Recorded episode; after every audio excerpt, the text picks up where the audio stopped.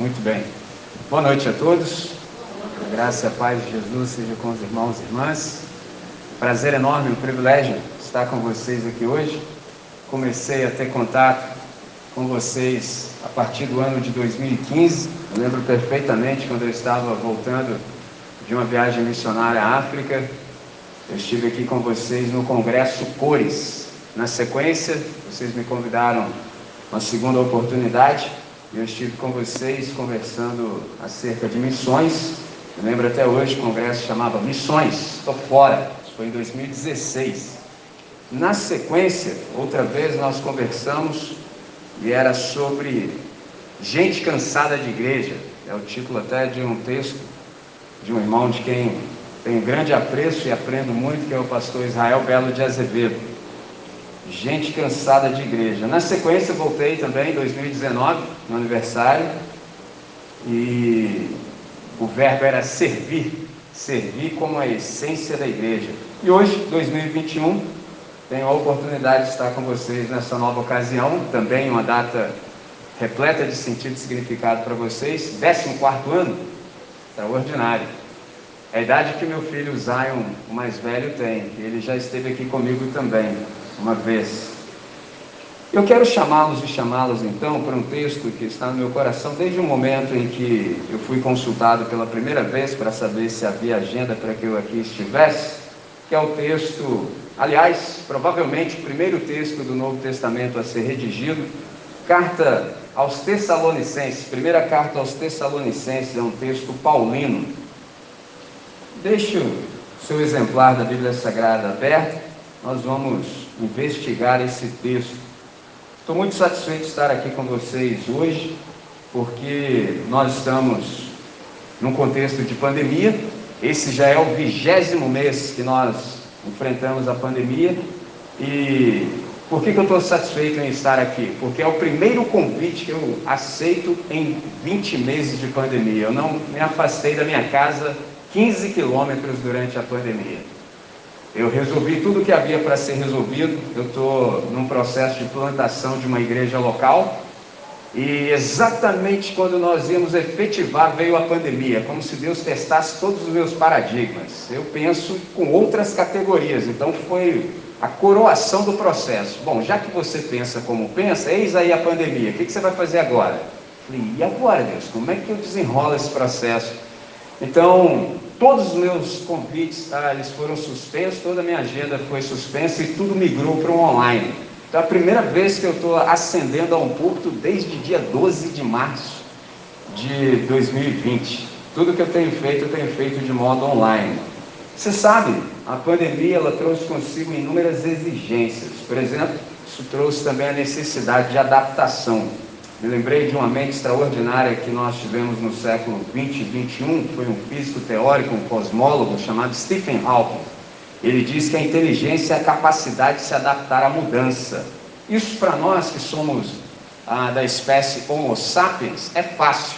A gente tem uma capacidade magnífica dada por Deus de adaptação, tanto para o bem quanto para o mal. Por exemplo, uma vez eu conversava com uma pessoa e dentro da nossa conversa eu estava dizendo a ela que nós seres humanos caídos, nós nos detestamos. E eu percebi que ela se viu tocada e chocada. Como assim? Eu falei, é simples. Você nunca percebeu que você se odeia?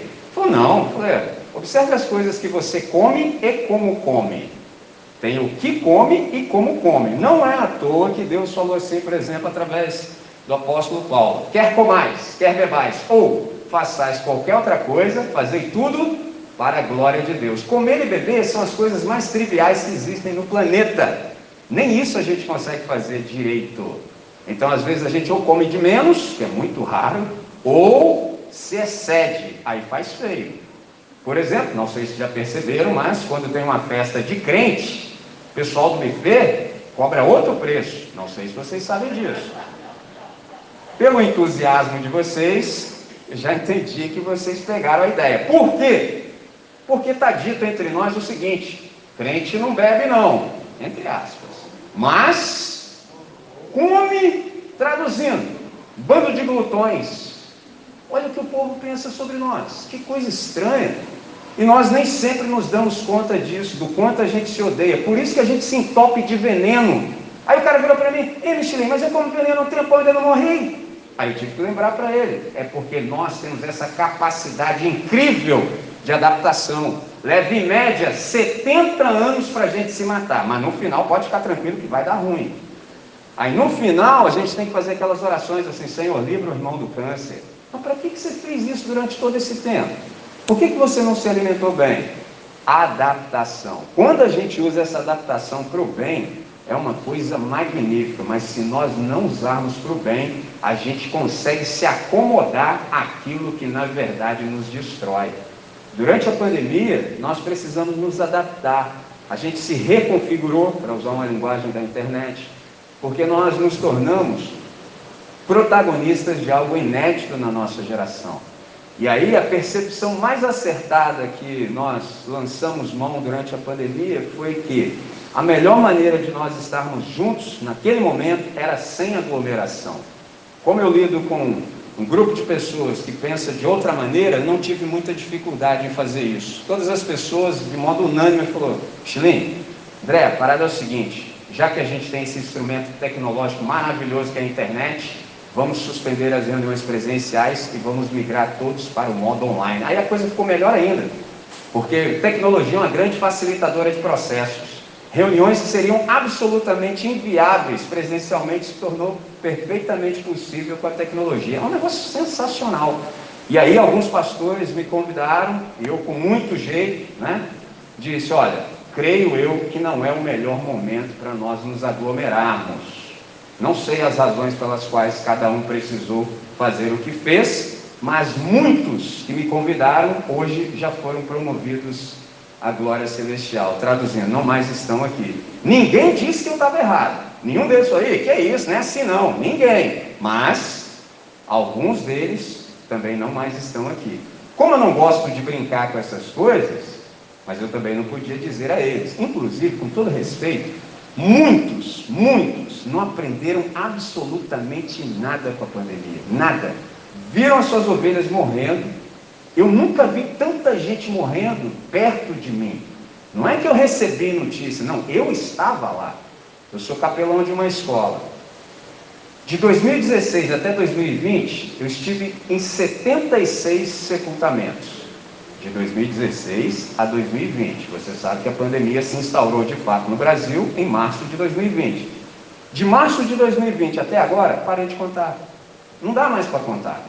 Eu entro no táxi e o cara fala, você de novo? Os caras já me conhecem. Quantos táxis tem na cidade para o taxista saber quem eu sou e o que eu vou fazer? Pegou a ideia? Até hoje, exatamente agora, eu já me encontrei com muito respeito, eu digo isso, e com tristeza, com muitos pastores da mesma função que eu, que não aprenderam absolutamente nada. Nada, nada, nada, nada. Isso é uma tragédia. Por que, que eu estou dizendo isso? Porque essa foi uma situação modificadora de vida. Então exigiu de nós muito, porque a gente percebeu que nós não tínhamos controle absolutamente sobre nada. Uma pessoa que me disse isso também. Nossa, perdi o controle da minha vida. Eu olhei lá dentro do olho dela, ela olhou para mim, já me conhece assim. Hum, mandei mal, né? Eu falei. Por quê? Eu falei, você acha que você teve algum controle algum dia? Bastou um vírus, acabou. Você tinha a ilusão de perceber que tinha o controle da vida, mas nenhum de nós tem. Então, a pandemia, ela na verdade afetou o funcionamento geral da sociedade. Por exemplo, ela tanto explicitou como denunciou o mau gerenciamento humano da criação. E aí, esse momento, ele foi um momento de interrupção. Mas se nós soubermos utilizar, ele pode ser um momento de oportunidade. Então a pergunta que nos sobrevém é exatamente essa. Quais oportunidades esse tempo de exceção proporciona ao ser humano que está inserido nesse contexto pós-moderno, urbano, secularizado e global? Esse tem sido um tempo de autoexame, é um tempo extremamente oportuno para o autoexame e também para o exame do alto, para a introspecção, porque a gente entrou como que num retiro forçado. É aquele freio de arrumação. Coisas que nós, você sabe que a gente sempre deixa para depois, veio a pandemia e falou, ou você resolve isso agora, ou também não resolve nunca mais. Então é com essa percepção que eu quero chamá-los para esse texto dessa noite. Porque Se a gente não presta atenção, a gente se dá conta de que há uma sutileza, às vezes, que nos desvia daquilo que é essencial. Por exemplo, durante muito tempo, aquilo que era urgente tomou lugar do que é importante. A gente fez isso muitas vezes com a igreja. Aquilo que era urgente acabou tomando lugar do importante. Aquilo que era desejável tomou o lugar que é essencial. Por exemplo, por que, que foi difícil para muitas pessoas não mais se reunirem? Porque elas até hoje não compreenderam o que de fato é a igreja. Então, reunir é algo desejável, mas não é essencial. Olha só, como assim, André? É simples, nós temos um negócio chamado comunhão dos santos. Ou seja, antes que existisse essa virtualidade que a gente conhece, Deus já tinha a virtualidade dele, ó. O que, que é a comunhão dos santos? Significa que, independente do tempo e do espaço, da geografia, nós já estamos conectados uns com os outros. Por quê? Porque nós somos habitação do Espírito Santo. Em qualquer lugar da terra que nós estivermos, nós já estamos conectados. Mas aí, quando a gente não sabe disso, você confunde, por exemplo, auditório de domingo com igreja, são coisas distintas. Auditório de domingo é o que está aqui ao alcance dos meus olhos.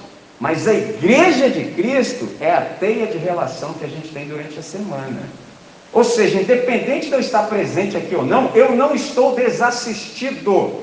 Haverá alguém que se importa comigo e fala, Michelin, e aí, como é que você está? Meu irmão, pode vir pandemia, pode o capeta esquentar a chapa, pode acontecer o que acontecer.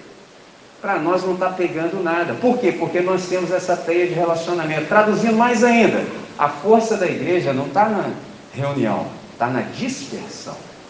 É quando nós estamos por aí, nesse gerúndio existencial missional, percorrendo a criação, é que o milagre acontece. Quando a gente sabe disso, irmãos, dá para a gente se adaptar fácil. Até porque nós temos a mente de Cristo. Nós nunca pensamos igual todo mundo, jamais sob hipótese alguma. Então, quando a gente olha para esse tempo, a gente pode tirar muito proveito dessa crise. Por quê?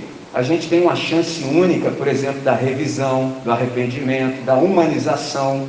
Por exemplo, uma palavra do momento agora é recomeçar.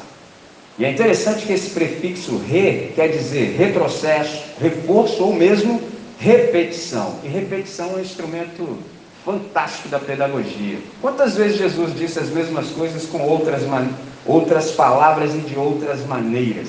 Com isso em mente, eu quero citar uma frase de um irmão de saudosa memória que já nos deixou, que era o Dom Robson Cavalcante. Ele disse o seguinte: o futuro da igreja está exatamente no resgate do passado. As pessoas têm pensado muito sobre isso, quem usa massa encefálica. Qual é o futuro da igreja e qual é a igreja do futuro? E eu me lembrei do nosso irmão: o futuro da igreja está no resgate do passado. Com isso, não quer dizer que eu, por exemplo, seja um saudosista. Tem gente que é assim, não, porque no meu tempo, eu não sei o que, que uns caras desses ficam fazendo no planeta se ele acha que ele teve um tempo, que não se chama hoje. Eu nunca consegui viver em outro tempo que não fosse o tal do presente. Porque eu só tenho o presente para desfrutar do presente como um grande presente. Eu não posso viver nem ontem nem amanhã. Aliás, esses são dois dias que não se faz nada. Nem ontem e nem amanhã. Então não é isso que eu estou falando. Eu estou dizendo é que nós temos modelo, nós temos um paradigma acertado e saudável. Porque se a gente não pensa assim, a gente acredita no que foi dito a exaustão durante a pandemia. Primeiro, não, daqui a pouco a gente vai voltar ao normal. Aí eu que gosto de pensar, falei assim, tá, mas vocês estão me dizendo que o mundo como ele era antes da pandemia estava normal, estava tranquilo, estava de boa. Vocês são malucos, né? Aí inventaram um novo normal. Porque como assim? É tanta mentira que você tem que sobrepor uma outra. Não tem como fazer isso. Para responder isso, eu vou chamar um poeta que ele disse assim: Nada do que foi será do jeito que já foi um dia. Sensacional. Vulgo Lulu Santos. Olha, já sabia das coisas. É quando as pedras clamam. Mas falou, André, mas como assim? É porque depois de uma tragédia, nunca as coisas voltam a ser como foram um dia. Então, todos os paradigmas que estavam vigentes antes da pandemia, eles entraram em colapso durante a pandemia. O que, que a gente faz com tudo isso? É um grande momento para a gente, de fato, aproveitar a oportunidade e recomeçar com mais inteligência. Para isso, eu separei esse texto de Tessalonicenses, capítulo 1. Eu vou ler os dez versos que compõem o texto É um texto riquíssimo e à medida em que nós lermos, nós vamos orar e vamos ver quais percepções Deus nos traz para que a gente possa viver da maneira mais acertada possível nesse novo tempo, nesse recomeço. Então diz assim o texto sagrado. Paulo e Silvano, Paulo e Silvano e Timóteo, a igreja dos Tessalonicenses em Deus, o Pai e no Senhor Jesus Cristo. Graça e paz tenhais de Deus nosso Pai e do Senhor Jesus Cristo. Sempre damos graças a Deus por vós todos, fazendo menção de vós em nossas orações, lembrando-nos sem cessar da obra da vossa fé, do trabalho do amor e da paciência da esperança em nosso Senhor Jesus Cristo, diante de nosso Deus e Pai. Sabendo, amados irmãos, que a vossa eleição é de Deus, porque o nosso evangelho não foi a vós somente em palavras, mas também em poder, e no Espírito Santo e em muita certeza, como bem sabeis quais fomos entre vós, por amor de vós. E vós fostes feitos nossos imitadores e do Senhor, recebendo a palavra em muita tribulação, com gozo do Espírito Santo, de maneira que fostes exemplo para todos os fiéis na Macedônia e Acaia, porque por amor de vós, porque por vós soou a palavra do Senhor, não somente na Macedônia e Acaia, mas também em todos os lugares a vossa fé para com Deus se espalhou de tal maneira que já dela não temos necessidade de falar coisa alguma, porque eles mesmos anunciam de vós qual a entrada que tivemos para convosco, e como dos ídolos vos convertertes a Deus para servir o Deus vivo e verdadeiro e esperar dos céus o seu Filho, a quem ressuscitou dentre os mortos, a saber, Jesus que nos livra da ira vindoura. Vamos falar com Deus? Deus nosso Pai, nós queremos te agradecer pelo rico privilégio dessa hora. Obrigado pela possibilidade que temos de nos acercarmos das Escrituras com a intencionalidade de dela obtermos a tua voz. Sendo assim, Senhor, suplicamos que Teu Santo Espírito possa nos aquietar. Coloque-nos na frequência certa de tal maneira que possamos continuar ouvindo a Tua voz. Nosso único querer nessa noite é ouvir o Senhor. Então, Deus, sintoniza-nos, fala-nos fortemente ao coração, como tem feito até aqui, para o máximo louvor da Sua glória. Essa é a nossa oração. Em nome de Jesus. Amém, Senhor. Amém. Nesse texto, eu quero listar com vocês, para que nós discernamos, quatro caracteres de uma igreja que é saudável.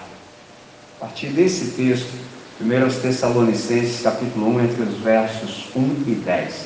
Interessante, quando a gente olha para esse texto aqui, a gente se dá conta de que Tessalônica era uma cidade importantíssima nessa região. O nome original dela inicialmente era Terma, e isso devido às muitas fontes de águas quentes que ela abrigava. Contudo, no ano 315 a.C., essa cidade recebeu o nome de Tessalônica, em homenagem à meia-irmã de Alexandre o Grande, que era filha de Filipe. Na sequência, quando Roma conquistou a Macedônia, já no ano 168 da nossa era, ou seja, depois de Cristo, a cidade passou a ser então a capital de toda aquela província. Nos dias de Paulo, a cidade tinha em torno de 200 mil habitantes. Hoje, a cidade de Salônica é a segunda maior cidade da Grécia, com a população de 250 mil habitantes.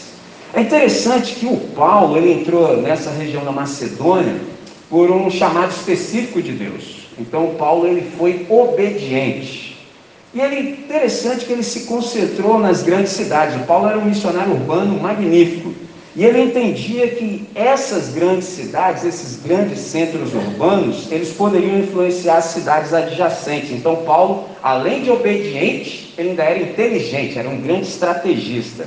Isso porque, por exemplo, Tessalônica ficava a cerca de 160 quilômetros de Filipos. Então, o Paulo, embora ele fosse um apóstolo, ou seja, um missionário enviado aos não-judeus, os gentios, ele sempre começava lembrando dos seus, ou seja, dos judeus. Então, quando nós olhamos imediatamente para esse texto, a gente percebe que a gente tem muito que aprender sobre essa abordagem evangelística paulina. Ele sempre começava de onde o povo estava tanto do aspecto geográfico quanto no aspecto da compreensão. O Paulo, ele é um cara fantástico, porque ele sabe conversar com as pessoas a partir de todos os assuntos e sempre apontar para Cristo Jesus. Sempre ele sabe fazer isso. Então isso é muito rico para nós. Interessante também que algo magnífico aconteceu única e exclusivamente com a igreja dos Tessalonicenses. É interessante que o Paulo plantou essa igreja em Tessalônica durante a sua segunda viagem missionária. Muito embora ele tenha passado tão somente três semanas na cidade, quando ele sai, ele deixa uma igreja forte. Irmãos, plantar uma igreja dá trabalho. O camarada conseguiu fazer isso em menos que um mês. É um negócio fantástico, é incrível. Ninguém nunca conseguiu fazer isso. Ele conseguiu. Três finais de semana. Em três finais de semana, ele não só plantou uma igreja, como a deixou forte. Então, esse texto aqui aos Tessalonicenses, como eu disse no princípio, ele é uma das primeiras cartas escritas pelo apóstolo Paulo e é bem provável que tenha sido o primeiro escrito de todo o Novo Testamento. Ele escreveu esse texto com um objetivo claro. Ele escreveu a partir da cidade de Corinto para responder alguns questionamentos e dificuldades da igreja local.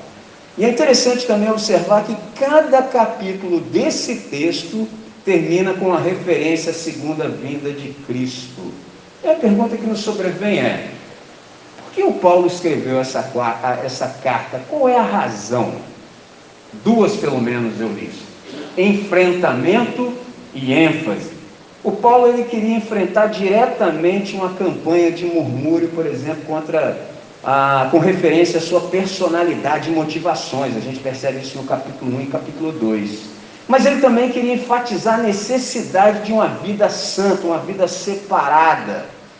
E por fim, mas não menos importante, ele também queria dar ênfase à doutrina da segunda vinda, especialmente diante de algumas confusões. Observe o motivo pelo qual os irmãos em Tessalônica estavam confusos.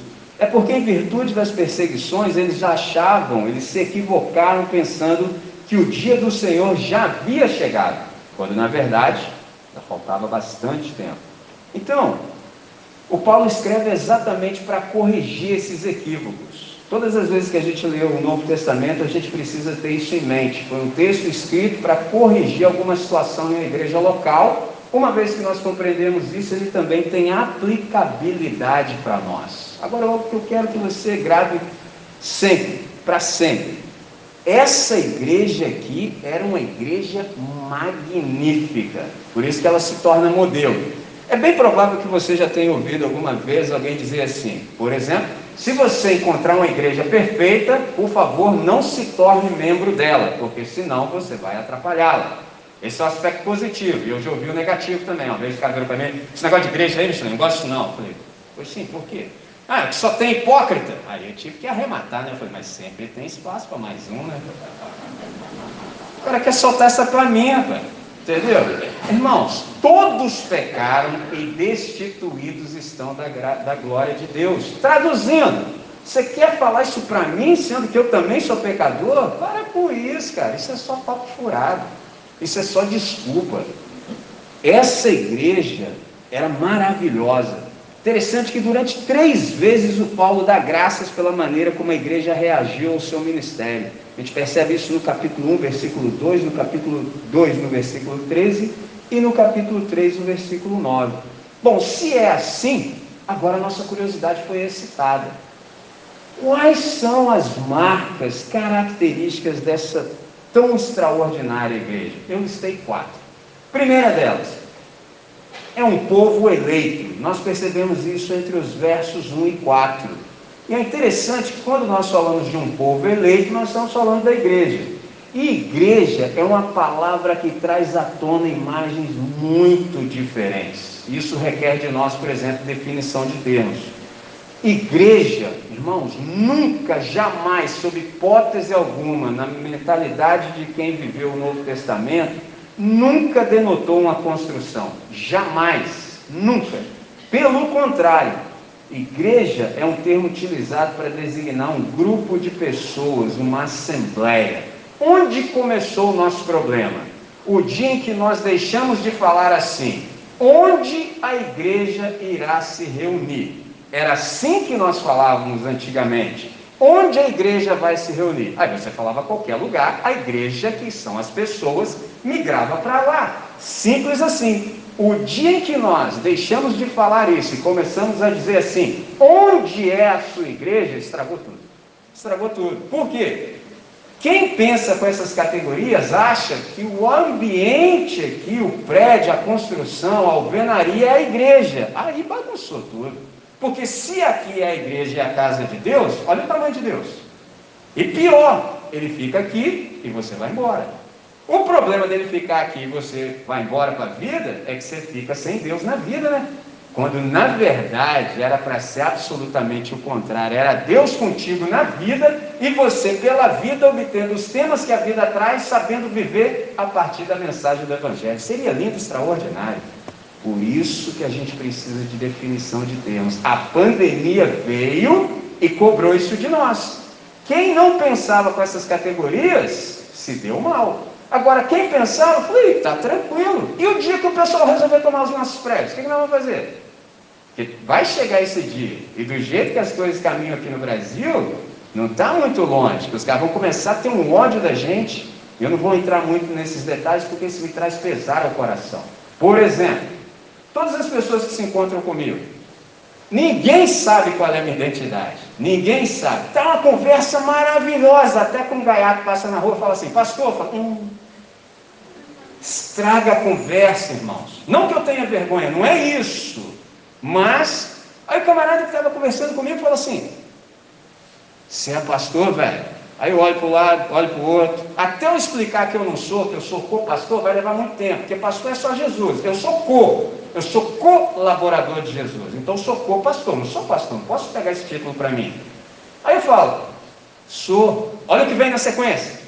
Que isso, velho? Você é um cara tão legal, você não é bandido, como é que você pode ser pastor? Ó, oh, pegou a ideia? É que aqui no nosso país, esse negócio de ser evangélico, é só é o que não presta. Aí você tem que ficar explicando, explicando, explicando. O que, que eu estou dizendo para vocês agora? Vai chegar um tempo em que as pessoas vão perder a paciência.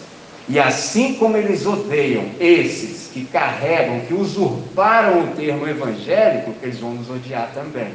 E não é porque nós somos seguidores de Cristo, é por causa do rótulo, é por causa do estereótipo. E aí vai dar um problema. Pegou a ideia do que eu estou falando? Então, quanto mais esse ensinamento encontra espaço em nós, melhor nós vivemos.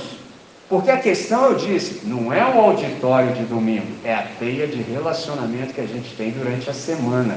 Então, com pandemia, sem pandemia, não interessa, nós nos amamos e nós nos queremos bem e nós nos importamos. Então, sempre, de todos os modos possíveis, nós vamos encontrar uma maneira de nos apacentarmos mutuamente porque isso tem que ver com a igreja. Você fala, como assim? Existe, por exemplo, o ministério dos pastores da igreja e o ministério pastoral da igreja. São coisas distintas. O ministério dos pastores da igreja é te ensinar, te aperfeiçoar para a obra do ministério. Efésios capítulo 4, entre os versos 11 e 16.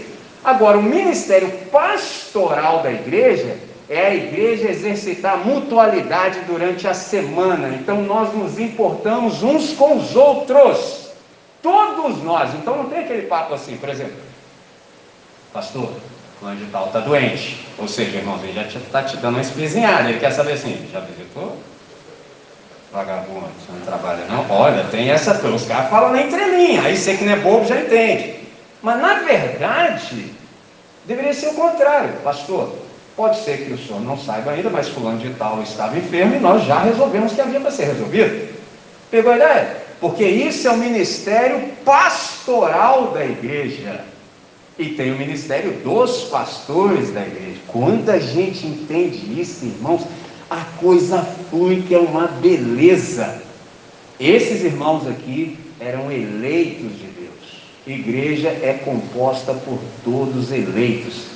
Isso aqui já deu briga, irmãos, durante 400 anos. Tem irmão brigando um com o outro aí, ó, às vezes até se matando por causa da eleição. É bíblico, é fato. O que, que é eleição? Eleição é Deus chamar as pessoas que Ele quer para a salvação. Aí a grande questão que as pessoas discutem é: quais foram os critérios para a eleição de Deus? Sei lá. Eu não sou secretário da Trindade para saber. Eu sei que ela existe. Agora, quais são os critérios? Se, por exemplo, Deus não sou onisciência, ou seja, traduzindo assim para ver se fica adequado, tentam fazer esse malabares hermenêutico. Então Deus sabia que você receberia Cristo, então por isso Ele te elegeu. É um jeitinho assim, para dar um jeitinho que não dá para se dar jeito. Ou, não, não, simplesmente Deus, porque é soberano, quis você e disse que quis você. E aí? Eu não sei. Eu não sei.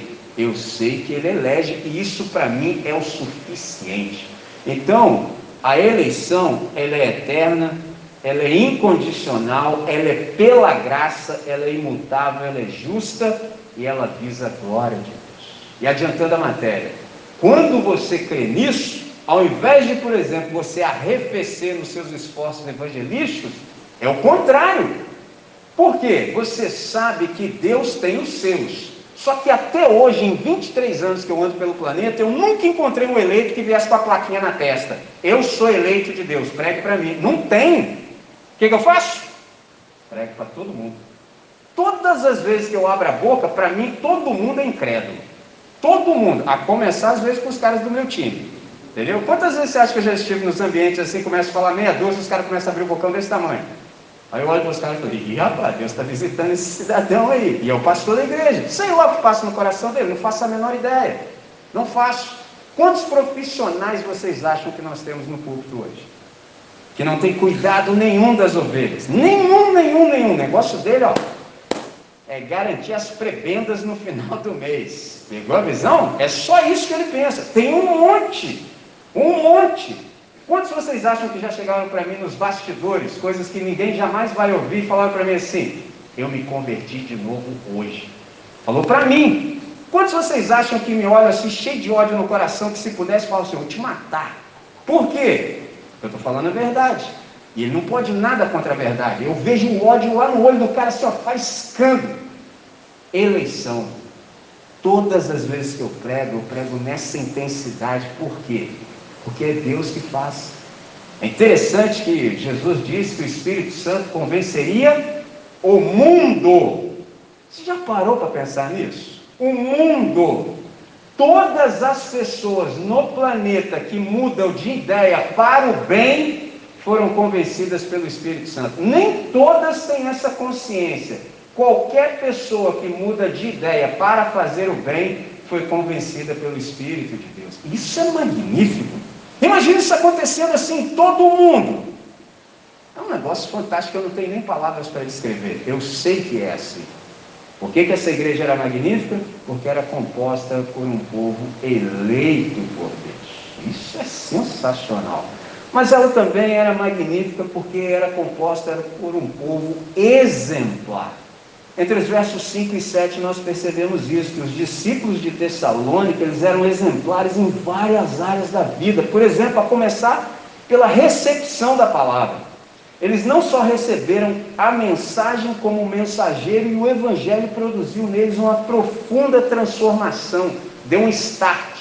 A partir do momento em que o evangelho é recebido por nós, nós nos transformamos em seres de transformações infindáveis. O que, que, é isso? É Filipenses capítulo 1, versículo 6.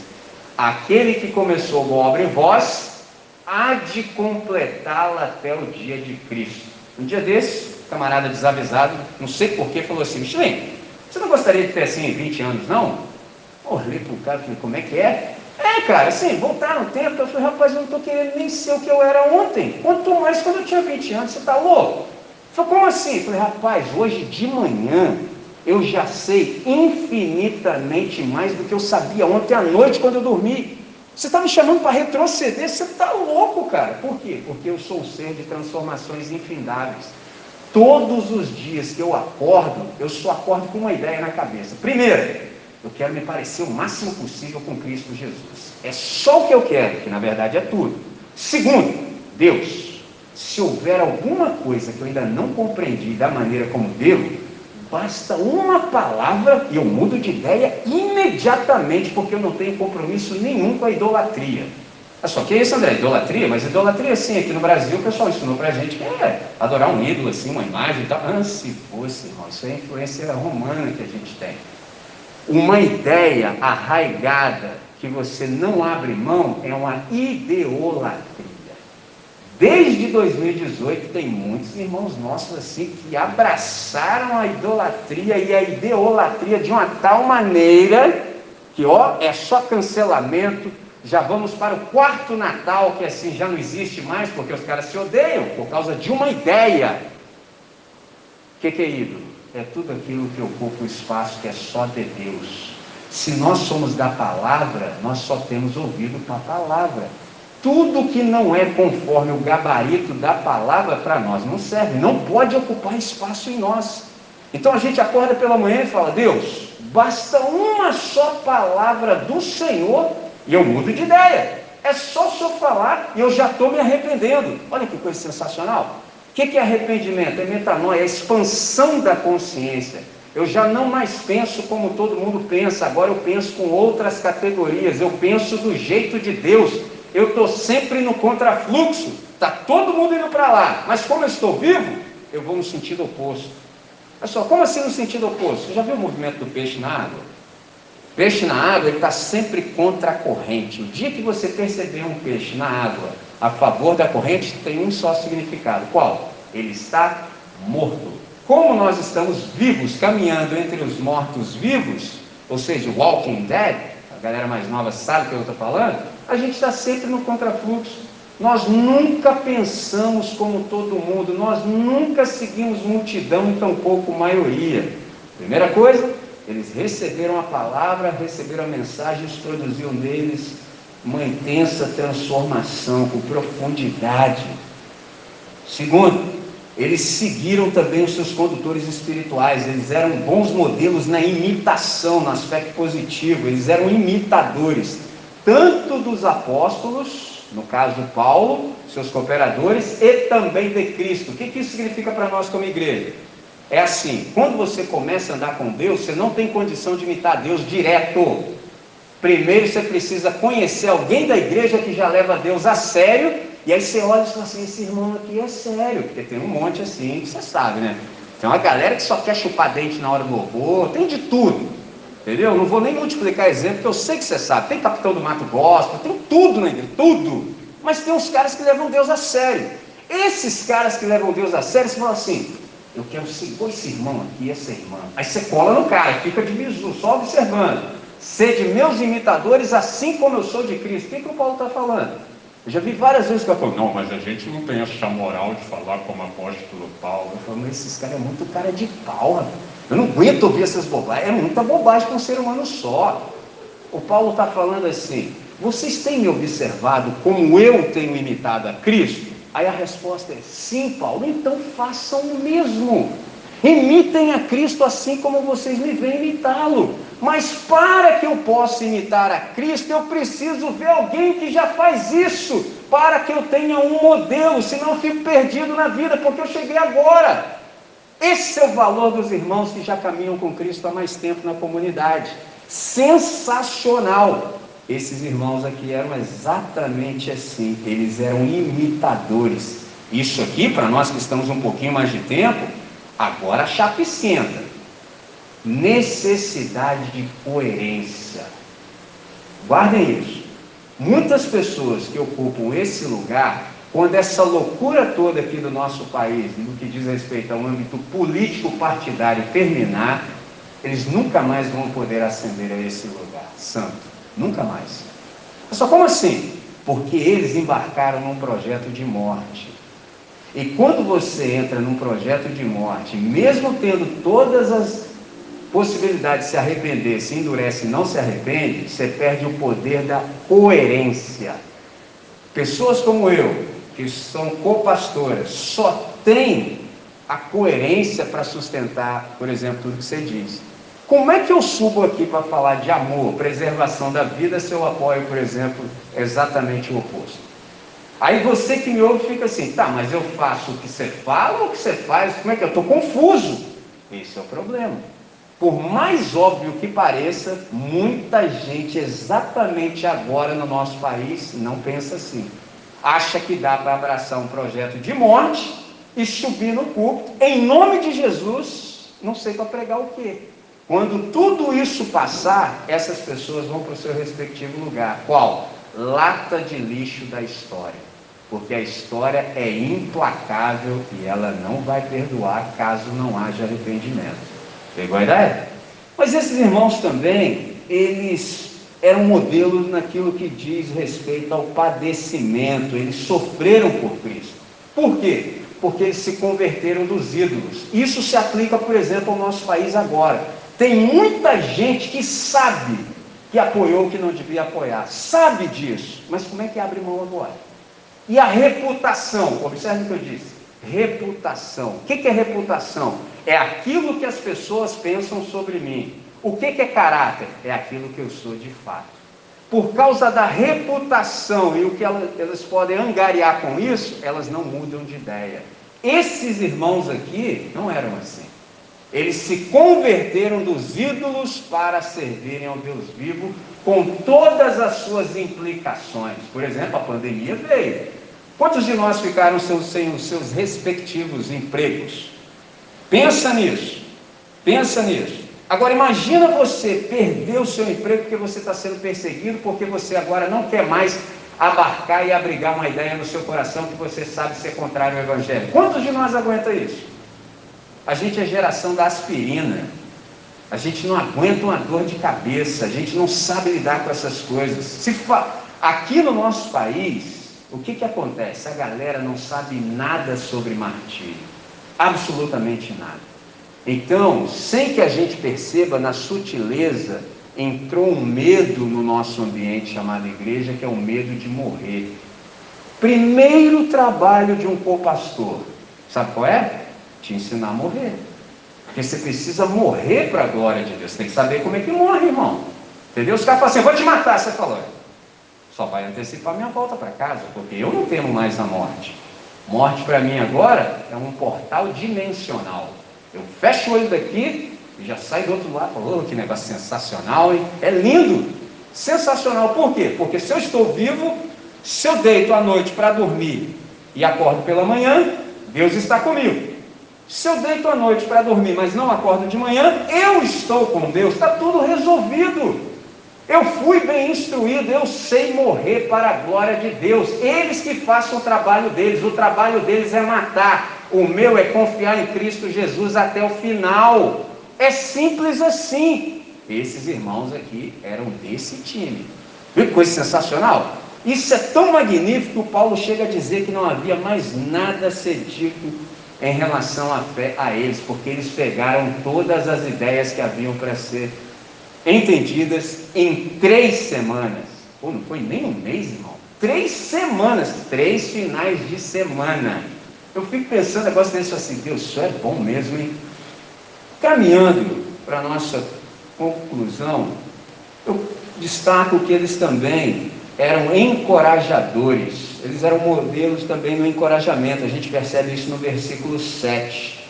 Eles exerciam mutualidade, e como eu disse há pouco, nós sempre encorajamos ou desencorajamos uns aos outros com as nossas atitudes e com a nossa postura.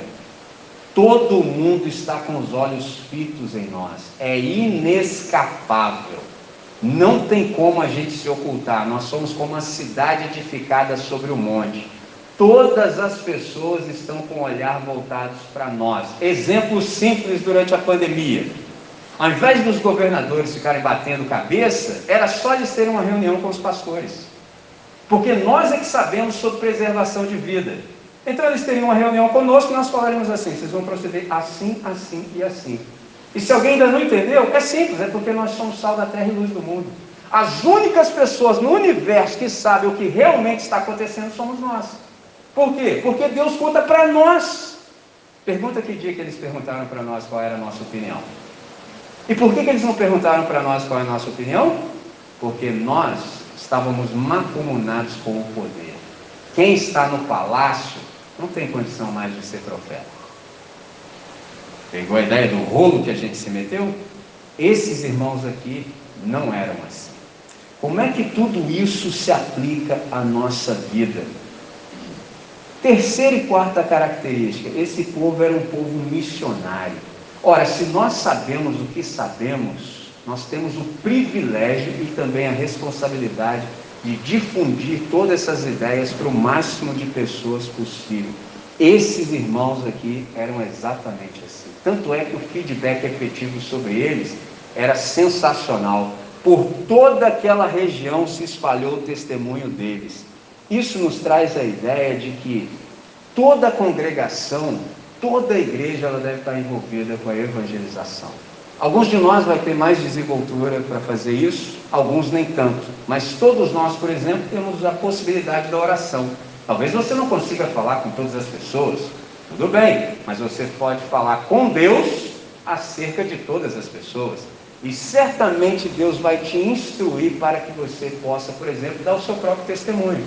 Porque ninguém melhor do que você para falar aquilo que Deus tem feito na sua vida, até exatamente o dia chamado hoje. Sensacional. Ninguém melhor do que você para ser você, melhor que você no seu próprio lugar. Traduzindo, você exerce um protagonismo intransferível. Não tem como você delegar essa possibilidade, essa responsabilidade, esse privilégio para ninguém. Esses nossos irmãos nos inspiram nesse sentido. Por último, mas não menos importante, eles eram também um povo expectante. O que, que significa isso? Que eles estavam sempre observando e prestando atenção, preparados para a volta do Senhor. Uma vez eu me lembro de conversar com um irmão ancião de uma igreja local, e eu perguntei para ele assim: como é que eram assim, as pregações nas antigas? Aí ele falou assim: falava-se muito acerca da volta de Cristo. E aí eu ouvi com atenção, gostava muito de conversar com ele, hoje ele já foi promovido à glória. E eu fiquei pensando assim: quantas vezes nós ouvimos que de fato Cristo voltará e pode ser a qualquer momento? Em teologia, o nome formal disso, por exemplo, pode ser escatologia cósmica ou pessoal. Porque as pessoas ficam assim, por exemplo, a pandemia começou, Michelin, o mundo está acabando? O mundo vai acabar? Aí eu respondi para o cara assim, mas já acabou faz tempo, né, irmão? Aí os caras olham para mim, mas como assim? Eu falei, você não sabia não? Eu falei, não, está escrito. Mas que dia que o mundo acabou então? Na cruz. No dia em que Jesus, no Calvário, disse, está consumado, é só uma questão de tempo. Porque no dia em que Jesus nasceu, começou a contagem regressiva. Nós estamos nos últimos dias há dois mil anos. Se há dois mil anos já eram os últimos dias, imagina hoje 2021 pode ser a qualquer momento, e ainda que ele não venha agora, eu vou para ele. Traduzindo, de todo jeito eu vou ter meu encontro com ele. O que, que, que isso significa? Que eu não posso estar despreparado. Por exemplo, ontem eu fui participar da minha igreja local e voltei um pouco antes do previsto. Meus dois filhos se empolgaram vendo o jogo, pegaram as minhas coisas simplesmente do meu quarto de estudo e jogaram tudo para o alto. Cheguei em casa, esse negócio tudo espalhado, eu olhei aquela cena e falei assim, o que aconteceu aqui? Aí um empurra para lá, um empurra para cá, eu apertei os caras, até que meu filho mais velho disse assim, pô pai, a gente ia até arrumar, a gente só não esperava que você voltasse antes. Eu falei, esse é o ponto. Esse é o ponto, tá vendo? A vida te dá os temas. Se você estiver prestando atenção, não fiz aquilo naquela hora porque não era possível. Eu vou sentar com eles e vou falar, lê esse texto aqui. Agora observe o que aconteceu ontem. Eu sou seu pai, entendeu? Você sabia que eu voltaria e não fez o que devia. Aliás, fez o que não devia. Imagina o Senhor quando voltar e nos pedir conta e a gente não estiver preparado. De algum modo ele volta. Ou ele volta na minha geração, ou então eu vou a ele quando cessar a minha respiração. E eu vou prestar contas. Que nessa noite essa palavra simples do Evangelho possa encontrar um espaço no nosso coração. Eu só tenho uma pergunta: como é que esse texto te leu nessa hora? Porque ler o texto sagrado, para nós que já participamos da era Gutenberg, é fácil. A gente sabe ler e escrever, a gente sabe decodificar um texto. Mas a grande questão não é o que nós lemos, é como esse texto nos leu nessa noite. Porque, na verdade, essas características aqui da igreja, elas são para serem encontradas em cada um de nós que é discípulo de Jesus. Então, por exemplo, se nós somos eleitos, nós precisamos experimentar regeneração, que é ser nascido de modo novo. Você é refeito. E se você é refeito, não faz muito sentido encontrar em você algo que pertence ao velho homem em atividade. Não faz sentido. Afinal de contas, Deus não te gerou de modo novo para que você viva de, de um, tudo de novo. Deus te gerou de modo novo para que você viva tudo de modo novo. Esses irmãos eram exemplares. Isso precisa também ser encontrado em nós. Que as pessoas olhem para nós e falem aquilo que a gente dizia quando era criança. É assim que eu quero ser quando eu crescer. Os irmãos eram missionários. Todos nós, membros da igreja, somos missionários ou então somos impostores. Aqueles irmãos eram expectantes. Foi a última coisa que eu disse. Como é que a gente vive isso aqui na prática? Simples. Viva a partir da seguinte compreensão: pense que Jesus foi morto ontem, foi ressuscitado hoje e que voltará amanhã. Tudo na nossa vida vai entrar no seu respectivo lugar se nós pensarmos assim. Se a gente não considerar a volta iminente de Cristo, eu vou te falar só uma coisa: os coaches vão nos dominar. Antes era a teologia da prosperidade. Os caras encheram a nossa cabeça de que a nossa vida era aqui mesmo e a gente tinha que resolver tudo agora. Mas como queimou muito filme, eles repaginaram. O inferno sempre consegue fazer isso. Dá uma repaginada na velha mentira. Agora o nome é coach. Entendeu? E aí os caras enchem a sua cabeça com imanência e você perde absolutamente a transcendência. Ou seja, você fica só trabalhando para as coisas do aqui e agora, simplesmente coisas que pegam, e esquece de fato de cuidar, por exemplo, daquilo que você vai experimentar durante toda a eternidade. Nessa noite, essa é a palavra do Evangelho para nós. Eu espero que o Santo Espírito possa de fato aplicá-lo ao nosso coração, completar o que é necessário, de tal maneira que a gente viva para o máximo louvor da glória do Senhor. Quero chamá-los a uma oração. Senhor, nós primeiramente te damos graças por esse tempo, por essa hora. Obrigado por tudo quanto conseguimos ouvir. Obrigado pela ação do teu Santo Espírito sobre nós. Obrigado pelo texto lido, obrigado pelos ensinos obtidos. Nessa noite, Pai, nós percebemos que o Senhor tem os seus eleitos, percebemos que de fato, se somos do Senhor, chamados por Ti, precisamos viver essa vida exemplar de tal maneira que sejamos dignos de imitação. Ó Deus, o Senhor nos deu o privilégio de percorrermos a criação como missionários e missionárias. Então, Senhor, Dá-nos a ousadia de proclamarmos com intensidade, no poder do Teu Santo Espírito, a Tua Santa Palavra. Ó oh, Pai, enche o nosso coração com a expectação da volta do nosso irmão mais velho, de tal maneira que estejamos preparados e prontos para essa hora. Seja ele vindo na nossa geração, seja quando nós fecharmos os olhos aqui nessa dimensão. Mas que de todo modo estejamos prontos para nos encontrar com o Senhor e te dar satisfação da vida que vivemos. A vida que vivemos aqui, nós queremos que ela seja para o máximo louvor da sua glória. Obrigado pela vida dessa igreja local, que tanto me quer bem e que eu também aprendi, estou aprendendo a amar. Obrigado pela celebração dos seus 14 anos. Obrigado pela vida do pastor que está aqui cuidando das ovelhas. Assim nós oramos, com gratidão, e fazemos essa oração em nome de Jesus. Amém, Senhor. Amém. Pastor, muito grato.